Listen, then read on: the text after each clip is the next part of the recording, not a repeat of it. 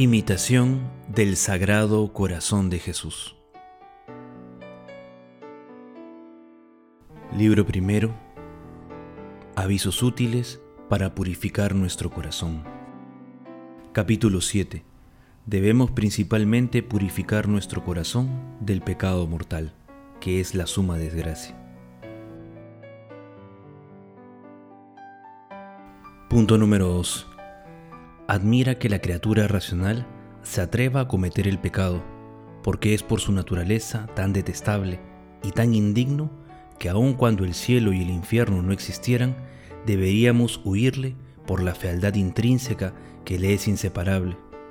Si consideras la infinita dignidad del ofendido y la vileza infinita del ofensor, comprenderías que el pecado, en cierto modo, es un mal también infinito.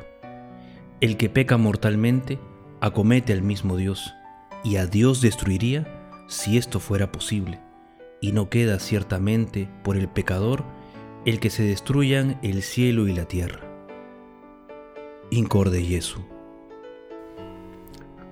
Un saludo a esta gran comunidad de apóstoles del Sagrado Corazón de Jesús. El día de hoy en el texto que hemos escuchado se nos habla sobre la fealdad del pecado, pero también un aspecto importante y que no debemos dejar de lado es el efecto que tiene aquella, aquel pecado, aquella desobediencia, aquel acto de egoísmo que tenemos cuando pecamos. Entonces también debe, el corazón de Jesús el día de hoy nos invita, nos llama, nos recuerda, nos jala a veces las orejas también, que bueno, necesitamos que alguien nos lo diga. Y espero que esta reflexión y que este texto te ayude en un lenguaje un poco extraño, porque es antiguo, pero da en el, punto, en el punto de la llaga, que es, ¿tienes conciencia de que tu pecado ofende a Dios? ¿Tienes conciencia de que, bueno, si lo hago o no lo hago, si desobedezco o en vez de preferir el amor que Dios me da y me prefiero a mí mismo de manera egoísta? Por eso dice que el gran San Agustín dice, el pecado es dejar de ver a Dios para ver a las criaturas, o sea, dejar de hacer lo que Dios me pide por hacer lo que yo quiero hacer, sin, sin, sin, pensar que el camino que Dios me propone es mejor. Por eso que Dios tiene que darle a Moisés los mandamientos, para que el hombre pueda regirse, pueda conducirse. Por eso que también vemos los mandamientos como una, como una carga pesada, cuando en realidad son para el hombre la manera en la que Dios le está dando o la manera en la que Dios le da las herramientas para ser feliz. Cuídate de, cuídate de no matar a Dios en tu alma. Cuídate de no anhelar los bienes de otra persona. Cuida tu relación con Dios amándolo con todo el corazón y por sobre todas las cosas. Honra a tus padres. Y todos los mandamientos que conocemos se resumen en amar a Dios sobre todas las cosas, como el mismo corazón de Jesús lo dice, y al prójimo como uno mismo. Cuando uno entiende esto, tiene en cuenta que ofender a Dios es ofender al mismo amor. Por eso, hermanos, el día de hoy tomemos en cuenta nuestra, que nuestra vida está así, o sea, tiene, tiene repercusión en la eternidad. Lo habíamos dicho también hace unos días cuando celebramos la conmemoración de los fieles difuntos la vida que tenemos actualmente eh, repercutirá en la eternidad. Y nosotros nos estamos preparando para eso. O sea, en, en, el aquí y en el ahora. Estoy trabajando, estoy cuidando las puertas de mi alma, estoy viviendo en gracia, estoy viviendo la virtud, las obras de misericordia, trabajando por mi santificación personal, por ese estado de gracia en el que yo quiero estar para poder ver a Jesucristo. El pecado, dice el texto, es una gran fealdad. El pecado nos, nos hace eh, peor que bestias. Y si, y, si, y si ese efecto tiene en nosotros, ¿cómo será y cómo ofenderá a Dios el pecado? El corazón de Jesús nos recuerda, y lo recordamos el día lunes, en el capítulo, en el podcast anterior, eh, nada, nada impuro entrará en el corazón de Cristo. Y si de verdad queremos ser apóstoles del Sagrado Corazón de Jesús, debemos eh, trabajar cada día por erradicar el pecado mortal en nuestra, de nuestro ámbito. y también luchar porque el pecado venial eh, eh, no se acerque a nosotros. Primero el mortal y después el venial.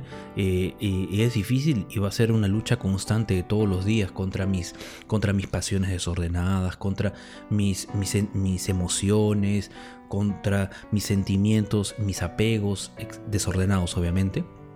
Porque hay apegos que son válidos, pero lo que es desordenado, lo que no tiene un justo equilibrio, es lo que ofende a Dios y es lo que Dios no quiere y no, y no, lo, y no lo tolera.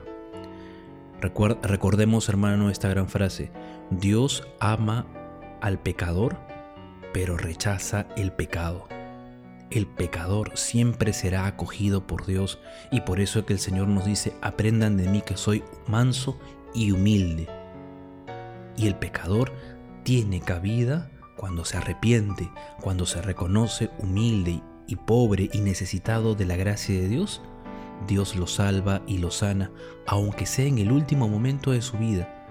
Si uno se arrepiente, nos acogemos a la misericordia de Dios, es cierto, pero tengamos ese momento de humildad. Dios quiera que en el último momento de nuestra vida eh, no, no creamos que ya nos hemos salvado, sino que encomendémonos a este corazón de Jesús y humildemente digámosle, Señor, te pido perdón por todas las cosas que he hecho, por todo el mal que puedo haber cometido y quiero entregarme a tu divina voluntad y a tu divina misericordia. Que el Señor te bendiga. Un fuerte abrazo a todas las personas que nos escuchan eh, y gracias por siempre seguirnos. Si tienes alguna pregunta o comentario, escríbenos en el, en el, en el fanpage de Incor de Yesu. Ahí puedes eh, mandarnos tus preguntas si quieres que hablemos de algún tema. Estamos siempre eh, listos y preparados para poder eh, darte, respuesta. Ya sea, por, ya sea por inbox o quién sabe, si, si quieres, sugieres algún tema para un podcast, también lo podemos hacer. Un fuerte abrazo a toda esta gran comunidad de apóstoles del Sagrado Corazón de Jesús. Que el Señor los bendiga y nos vemos, nos vemos pronto. Ya sabes, para que Cristo reine, para que reine su corazón. Oración de la confianza. Postrado a vuestros pies humildemente, vengo a pedirte, dulce Jesús mío, poderte repetir continuamente, Sagrado Corazón, en ti confío. Si la confianza es prueba de ternura, esta prueba de amor darte yo ansío, aun cuando esté sumido en la amargura, Sagrado Corazón, en ti confío. En las horas más tristes de mi vida, cuando todos me dejen, oh Jesús mío, y el alma esté por penas combatida, Sagrado Corazón, en ti confío. Aunque sienta venir la desconfianza, y aunque todos me miren con desvío, no será confundida mi esperanza, Sagrado Corazón, en ti confío. Si contraje contigo santa alianza, y le di todo mi amor a mi albedrío, ¿cómo ha de ser frustrada mi esperanza? Sagrado corazón, en ti confío. Y siento una confianza de tal suerte que sin temor a nada, Jesús mío, espero repetir hasta la muerte, Sagrado corazón, en ti confío. Y la bendición de Dios Todopoderoso, Padre, Hijo y Espíritu Santo, descienda sobre ustedes y permanezca para siempre. Amén. Nos quedamos con la paz del Señor. Demos gracias a Dios.